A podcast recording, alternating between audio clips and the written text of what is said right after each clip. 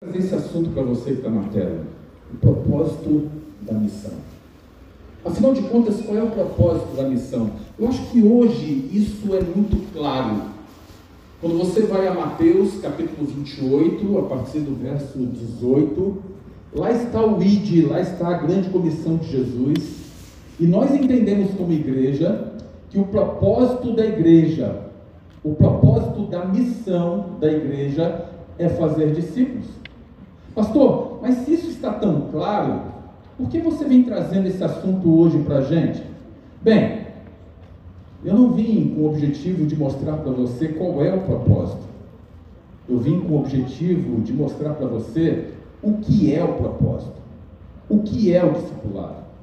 O entendimento do verdadeiro discipulado. Deixa eu voltar aqui. A certeza de que, na realidade, quando Jesus na sua grande comissão, chamou homens e mulheres para serem discípulos e fazerem discípulos, afinal, o que envolvia o aspecto do discípulo, principalmente nos tempos de Jesus? Hoje a gente fala muito de discipulado, mas será que a gente entende na prática o que é ser discípulo? O que é fazer discípulo?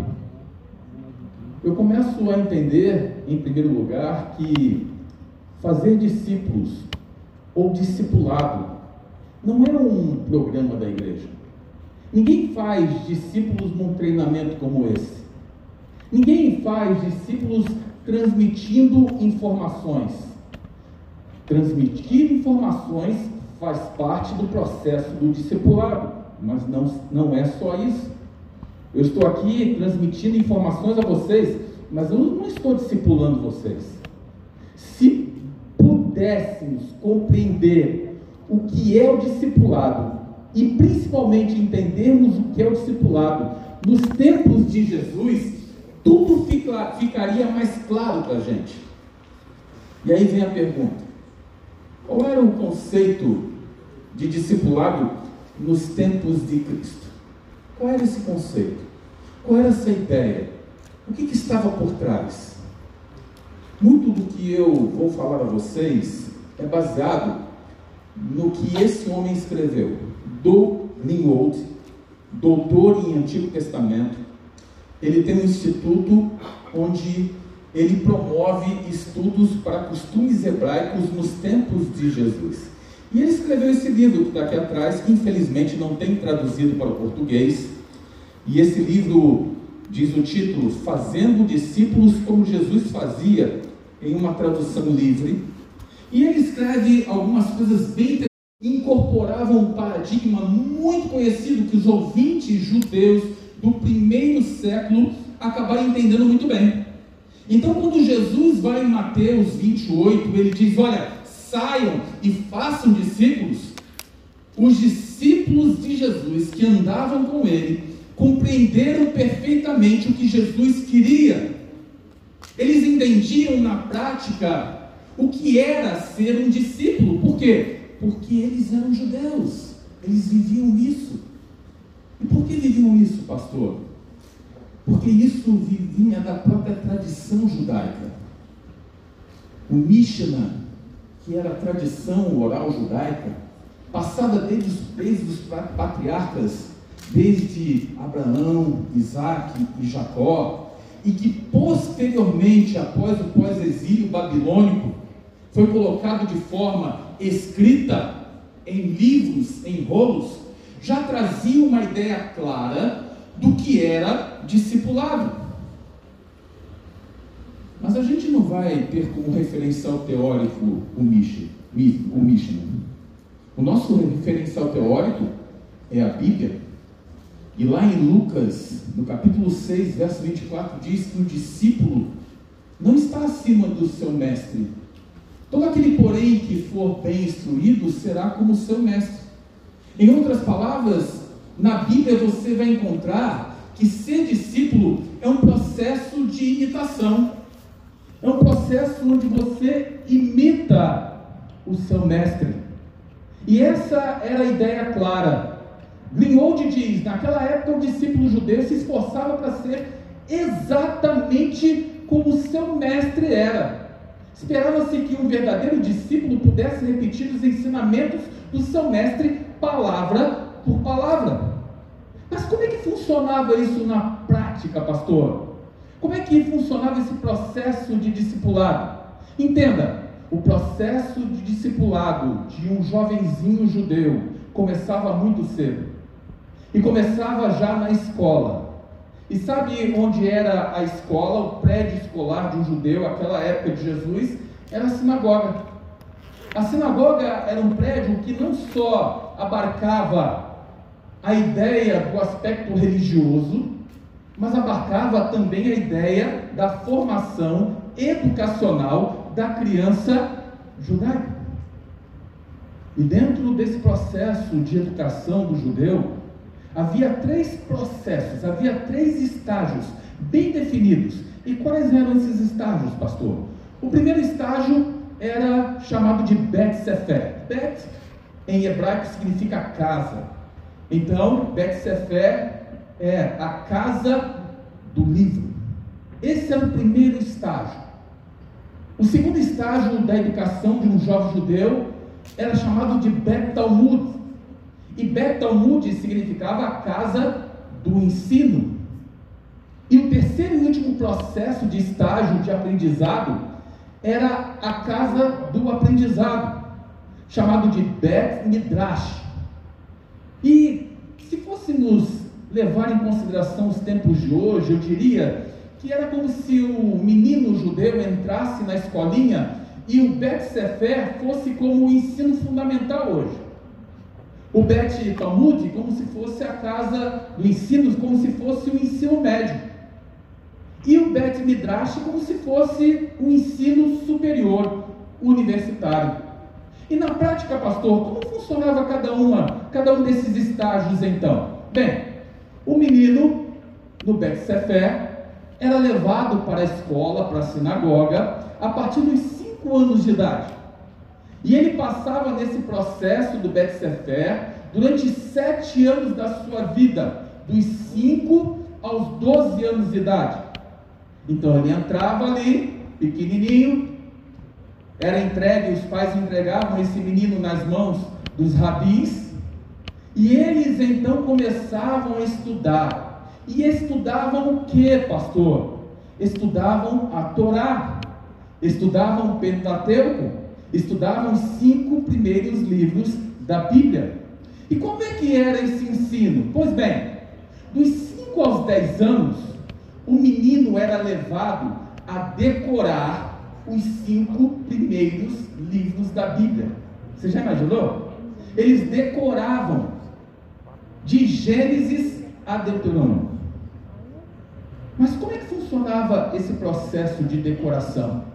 funcionava através da música, da musicalização. E eles aprendiam através da música os versos, as frases que compunham o Pentateuco. Deixa eu fazer uma pergunta para você. Quantos livros da Bíblia você sabe de cor? Não responde. Quantos versos? Melhorou ou não? Um menino judeu até os 10 anos, ele tinha o Pentateuco na cabeça. E dos 11 aos 12 anos, aquele menino era levado a entender a filosofia que estava por trás dos cinco primeiros livros da Bíblia. Compreende? Então, eles dos 5 aos 10 decoravam, e dos 11 aos 12, o que, que eles faziam? Entendiam a filosofia, a teologia por trás desses livros. E aí eles viviam esse processo, e no final do processo, eles deveriam passar de ano para uma próxima fase. Porém, não era todo mundo que passava. Não era todos aqueles que entravam na Bet Sefer que avançavam para a próxima fase do Bet Talmud. Não, pastor, não. Os rabis chegavam e aplicavam uma avaliação, aplicavam uma prova. Eu sou professor, eu amo avaliação. Amo. Quem é professor ama avaliação. E esses meninos eram avaliados. E como é que funcionava? Bem, uma prova era aplicada para saber se eles haviam decorado e para saber se eles haviam entendido a filosofia. E sabe quantos passavam nessa prova final para avançar para uma próxima fase? Apenas 10%.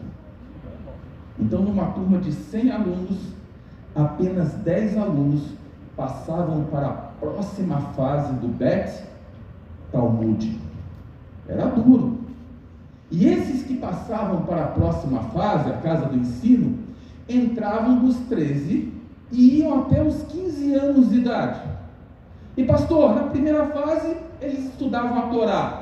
E na segunda fase, o que, que eles estudavam? A chamada Tanakh. E o que, que era a Tanakh? A Tanakh são os outros livros do Antigo Testamento. Compreende? Então, os livros históricos, as poesias, as profecias, os livros proféticos. Então, o menino estudava o Tanakh, o restante da Bíblia, dos 13 aos 15 anos de idade. E se lá na Bet Sefer apenas 10% passavam de ano, quanto vocês acham que na Bet Talmud passava para, para a próxima fase? Quantos aí que vocês achavam? Percentual? Quanto? 5, 3? Não. 1%. 1% passava para a próxima fase. E eles então, esses que passavam, 1%, eles iam para Bet Midrash, a casa do aprendizado. E eles então entravam nessa fase de aprendizado dos 16 e iam até os 30 anos de idade, porque o objetivo era que no final aquele menino saísse não como um discípulo mais, mas como um rabi, um mestre. Alguma semelhança com a vida de Jesus aqui? Com o começo do ministério rabínico de Jesus aqui? Nenhum, né? Tudo tem um propósito, não é verdade? E esses meninos então estudavam o que a partir de agora, pastor? A primeira fase é Torá. Na segunda fase, o restante de toda a Bíblia no Antigo Testamento. E agora o que eles estudavam? O referencial teórico deles era a vida do mestre, era o rabi. E como é que funcionava isso na prática? Na prática, esses meninos saíam da sinagoga e eles eram convidados a escolher um rabi a quem eles seguiriam. Era isso que determinava então o, o ser um discípulo. E eles escolhiam esse rabi, se apresentavam a esse rabi, e diz que aqueles que eram excepcionais, deveriam ser para estar em 1%, em seus estudos nas Escrituras, tornavam-se aprendizes de um rabi. Seu foco era tornar-se um rabino. Eles deixavam a sua casa e se mudavam para a casa do rabi. Eles estudavam tudo sobre o rabi. Então, o aprendizado não acontecia mais na sinagoga. Onde é que acontecia o aprendizado? Na casa do mestre. Eles chegavam para o mestre e se apresentavam ao mestre. E diziam: Olha, eu escolhi o Senhor como rabi. Eu quero ser o seu discípulo. E o rabi, então, o convidava para que ele pudesse estar agora vivendo com o mestre em todos os momentos. Aprendia na prática o que era a vida do, mestre na sua comunhão, no seu relacionamento e como, da, e como o Rabi se envolvia na própria missão. Diz o texto, eles não estudavam apenas pensamento do Rabi sobre as Escrituras, mas eles estudavam tudo sobre o Rabi, absolutamente tudo. A crença era que a Torá afetava todos os aspectos da vida do Rabi. E se isso acontecesse, então os discípulos estavam aprendendo a vida do seu mestre para depois imitá-la em todos os aspectos. Esse era o objetivo. E dentro desse cenário, conforme eu disse para vocês, tudo que envolvia o discipulado, a Mishnah, que era a tradição oral judaica, incorporava, ela falava como deveria ser. E existem algumas coisas interessantes que falam da importância que um rabi, que um mestre tinha para o seu discípulo. E eu espero que você não se escandalize com algumas afirmações que a Mishnah traz aqui. Porque a Mishnah diz assim, ó: Seu pai, o pai de um discípulo, o trouxe para este mundo, mas o seu rabino, o seu mestre, gera você para a vida do mundo que virá. Em outras palavras, a Mishnah estava dizendo que um rabi, um mestre, estava acima do pai, aquele que o gerou. Havia um outro texto que dizia assim: se o pai de um homem e seu rabino são ambos capturados, um discípulo deve resgatar primeiro quem? O seu mestre. Resgata o mestre, para depois, se der, resgata o pai. Em outro trecho diz: se o pai e seu mestre estão carregando pesados fardos, ele remove de seu mestre primeiro o fardo e só depois, se der, remove o fardo do pai. Essa era a ideia, a importância que o mestre tinha. Deixe-se cobrir pela poeira dos pés do seu rabino, uma frase muito famosa do Mishnah. E dentro desse cenário, conforme eu mencionei, a criança então saía da Bet Talmud e com 16 anos, se passasse para a próxima fase, entrava no Bet Midrash. Somente os mais qualificados. E ele deveria escolher um mestre a seguir. Mas não era assim escolher um mestre e a partir daquele momento ele começaria a seguir o mestre, começaria a viver com o mestre. Não, não era assim. Ele só era aceito para seguir com aquele mestre se o mestre o aceitasse. Se o mestre visse as suas qualificações e achasse que aquele discípulo estava à altura de segui-lo. E somente então, diante de um estudo aprimorado por parte do mestre para com seu discípulo, é que o mestre olhava. E se ele aceitasse aquele menino, ele então declarava através de uma frase: Lek Akarai. E Lek Akarai é uma expressão hebraica que significa vem e segue-me. O menino apresentava as suas credenciais e se fosse aceito pelo mestre, o mestre olhava para ele e dizia: Lek Akarai, vem e segue-me. Começa a fazer sentido para você algumas passagens da Bíblia. Começa a fazer sentido para você quando Jesus chama aqueles homens iletrados, rudes, aqueles homens que entendiam o processo do discipulado. E quando Jesus passa, ele olha para aqueles homens e diz: Leca, carai, leca, carai. E aqueles homens largavam tudo que tinham, largavam a família, largavam o ofício, largavam a posição, largavam os amigos, largavam tudo que tinham e seguiam a Jesus. Homens que haviam com certeza sido rejeitados dentro do processo natural de formação educacional dos judeus, mas que naquele momento eram aceitos pelo mestre dos mestres, Cristo Jesus. E quando Jesus olhava e dizia: Vem, segue-me, eles não pensavam duas vezes. E é por isso que esse teólogo alemão, Dietrich Bonhoeffer, ele disse certa vez que discipulado significa você aceitar o chamado de Jesus que conduz à morte. Porque o chamado de Jesus é a abnegação. É agora você simplesmente deixar o próprio eu e deixar que Cristo viva em você. E é por isso que esse texto em Lucas diz: se alguém quer vir após mim, o que, que deve fazer mesmo? Negue a si mesmo. Tome a sua cruz e faça o quê? Alguns trechos da Bíblia que trazem o discipulado começam a fazer sentido agora. Porque olha o que diz esse texto. Ele fala assim, Lucas também: se alguém vem a mim e não me ama, mais do que ama o seu pai, a sua mãe, a sua mulher, os seus filhos, os seus irmãos, as suas irmãs e até a sua própria vida, não pode ser meu discípulo. Palavras duras de Jesus para o nosso tempo, mas para o tempo dos discípulos fazia todo sentido.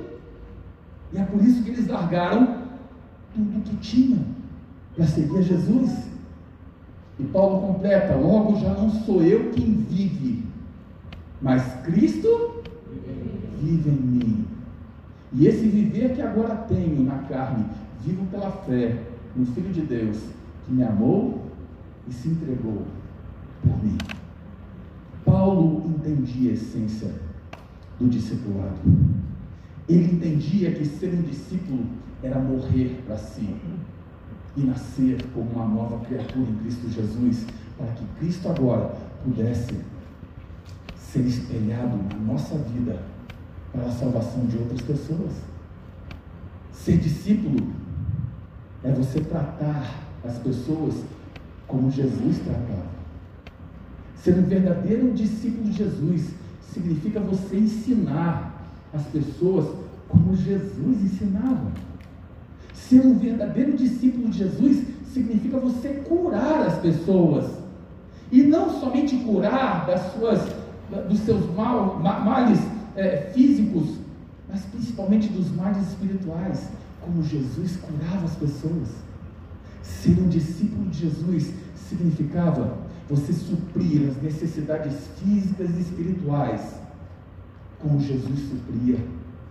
Ser um discípulo de Jesus significa perdoar as pessoas como Jesus perdoou. Você perdoa as pessoas como Jesus perdoa?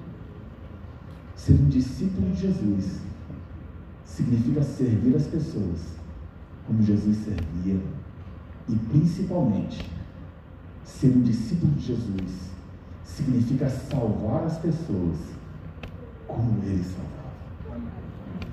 Completa abnegação. Billy Graham, famoso evangelista norte-americano, certa vez disse o seguinte: a salvação é de graça, mas o discipulado custa tudo que temos, porque custa a nossa vida. Custa a nossa vida. Sabe quem na Bíblia viveu com muita intensidade o discipulado? Escreveu bastante sobre o discipulado no Novo Testamento, o apóstolo Paulo. Depois de Jesus, foi o que mais falou de discipulado na Bíblia. Várias, várias referências, principalmente nas cartas que ele escrevia às igrejas que fundava, envolviam discipulado. Paulo compreendia na essência o que era ser discípulo. E ele praticava esse discipulado por onde passava. Fundava uma igreja, fazia discípulos e mantinha contato por WhatsApp com essas igrejas. Qual era o WhatsApp da época? As cartas. Hoje a vida está mais fácil, né? E Paulo, ele por várias vezes escreve sobre discipulado, ele diz assim: tornem-se meus imitadores, como eu sou de Cristo. E ele completa dizendo: Meus filhos, por quem de novo estou sofrendo as dores de que mesmo? O parto. O homem não sabe que é dor de parto. E não sabe porque não aguenta, porque é frouxo. Deus sabe para quem dá o jugo, o fardo. Dá para a mulher porque a mulher é mais forte. E Paulo está dizendo, em outras palavras, que fazer discípulo, ser um discípulo dói. E dói muito. Compreende isso? Não é fácil ser um discípulo, é um sacrifício, é uma abnegação que você faz. E durante muito tempo, a igreja não compreendeu o que era fazer discípulos na prática. Durante muito tempo, a igreja entendia que fazer discípulos envolvia depois do batismo. Não, pastor, o processo discipulado acontece depois desse momento do tanque batismal. É isso mesmo? Não. O processo do discipulado acontece antes. Quando você vai a Mateus capítulo 28, lá é claro em dizer: ide e fazer discípulos. E só então fazer o quê? Batizar. E só depois fazer o quê? Ensinar em todas as outras coisas. O processo do discipulado acontece, acontece muito antes. Acontece quando você tem contato com o seu interessado. E eu vou te dizer uma coisa: não faltam pessoas hoje no mundo, nesse mundo desgraçado, infeliz que a gente vive, pessoas que estão carentes e sedentas para falar, ouvir de Jesus. Você sabia disso? Você acha que esse mundo está difícil para pregar o Evangelho? Tá não. Quanto mais mazelas encontramos, mais janelas de oportunidades são abertas para a pregação do Evangelho, porque o povo está carente. E quando encontramos esses interessados, nós cumprimos o ID de Jesus através do relacionamento. Porque aqui vai uma dica para você. O começo para se passar uma verdade através de instruções bíblicas não começa com as verdades na Bíblia, mas começa com a tua amizade. Você sabia disso? Se você não ganha o coração de alguém para Jesus, essa pessoa nunca vai parar verdadeiramente para ouvir o que você tem a dizer. E mesmo que ela pare, ela não aceitará se ela não aceita você como amigo dela. Se você não chegou no coração dela. E o primeiro passo do ir de Jesus é um relacionamento com esses interessados. E quando você cria esse relacionamento, aí você passa para a próxima fase. Você já ganhou o coração e ganhou aqui a mente. E você entra na fase dos estudos bíblicos, da apresentação das verdades, é o fazer discípulos e dentro desse processo do estudo bíblico, você começa agora também, não somente passar verdades para essa pessoa na Bíblia, mas você começa a fazer com que ela entenda como ter comunhão com Deus, como se relacionar com as pessoas da igreja, como fazer a missão. Isso é fundamental, irmãos, entendam. As pessoas novas na fé, as pessoas que estão chegando agora na fé, elas têm um potencial missionário muito maior que você que está muito tempo na igreja. Como assim, pastor? Por quê? Porque o rol de amizades dessa pessoa, preferencialmente e majoritariamente, é de não adventistas. Quanto mais tempo você tem de adventista, menos amigos não adventistas você tem. Você entende? Então, uma pessoa que está entrando na igreja agora, o potencial missionário dela é muito maior. E ela deve entender isso. E ela deve entender que o cumprir a missão de Jesus, de fazer discípulos, começa antes do batismo e não depois do batismo. Porque você tem o um contato com ela, você é o instrutor dela. E você já começa a trabalhar com a família daquela pessoa, com os amigos daquela pessoa. Ela começa a aprender na prática o que é fazer discípulos por você.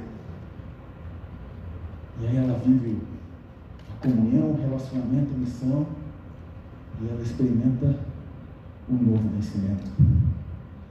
Ninguém deveria entrar num tanque batismal sem que estivesse estudando a Bíblia com uma outra pessoa.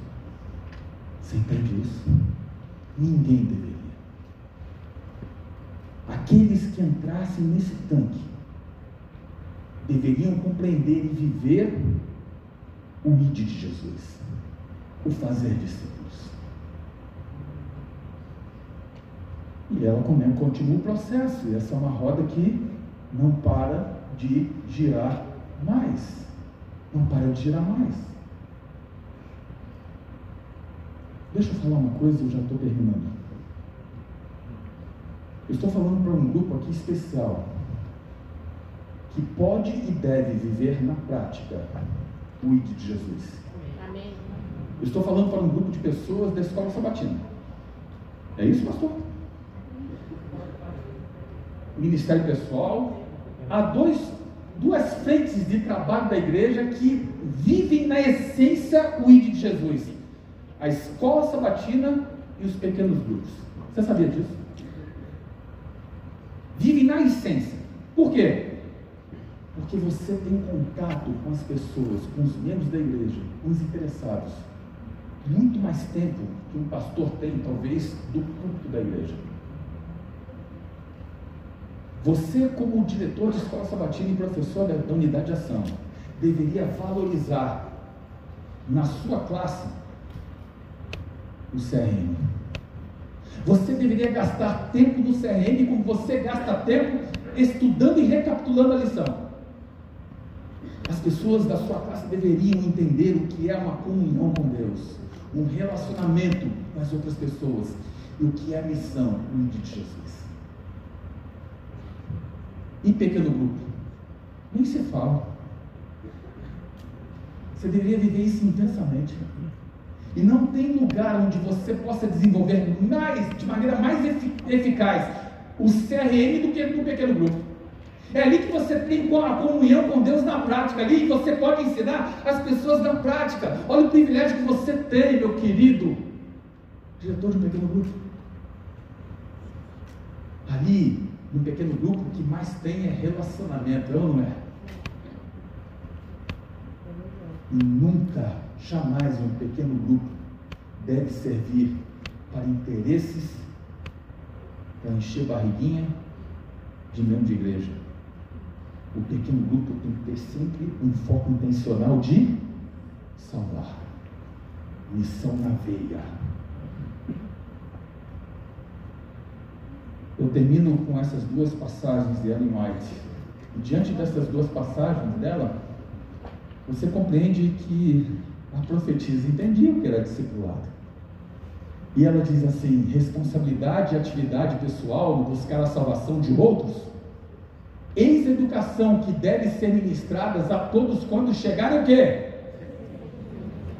Recentemente na fé. Ela está dizendo assim: ó, o novo converso ele deve entender na prática o que é fazer discípulos, mas não só entender, ele deve viver isso, praticar isso. E é por isso que aquela famosa frase de Ellen White, que todo mundo fala, mas poucos entendem, realmente começa a fazer discípulo. Quando, quando você entende que discipulado começa antes daquele tanque, onde ela diz que todo verdadeiro discípulo nasce no reino de Deus como que igreja? Ninguém deveria entrar naquele tanque sem que entendesse e vivesse o verdadeiro discipulado de Jesus. Que Deus te abençoe. Amém.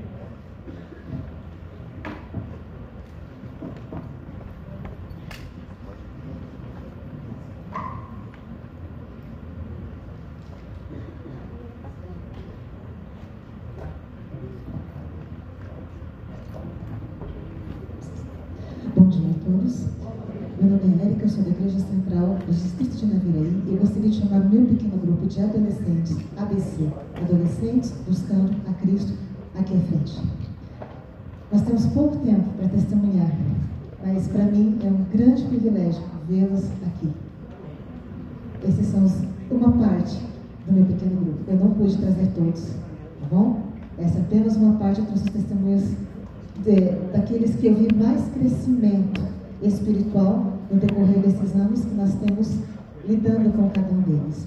Vai passar algumas fotos ali e vai ser tipo assim, antes e depois, tá, irmãos? Então, as fotos antes, eles não estavam tão lindos como eles estão hoje. Eu vou pedir para vocês tirarem as máscaras, meus amores. Por favor, pode colocar. Aquele menino ali, ó, não, volta, volta, primeira foto.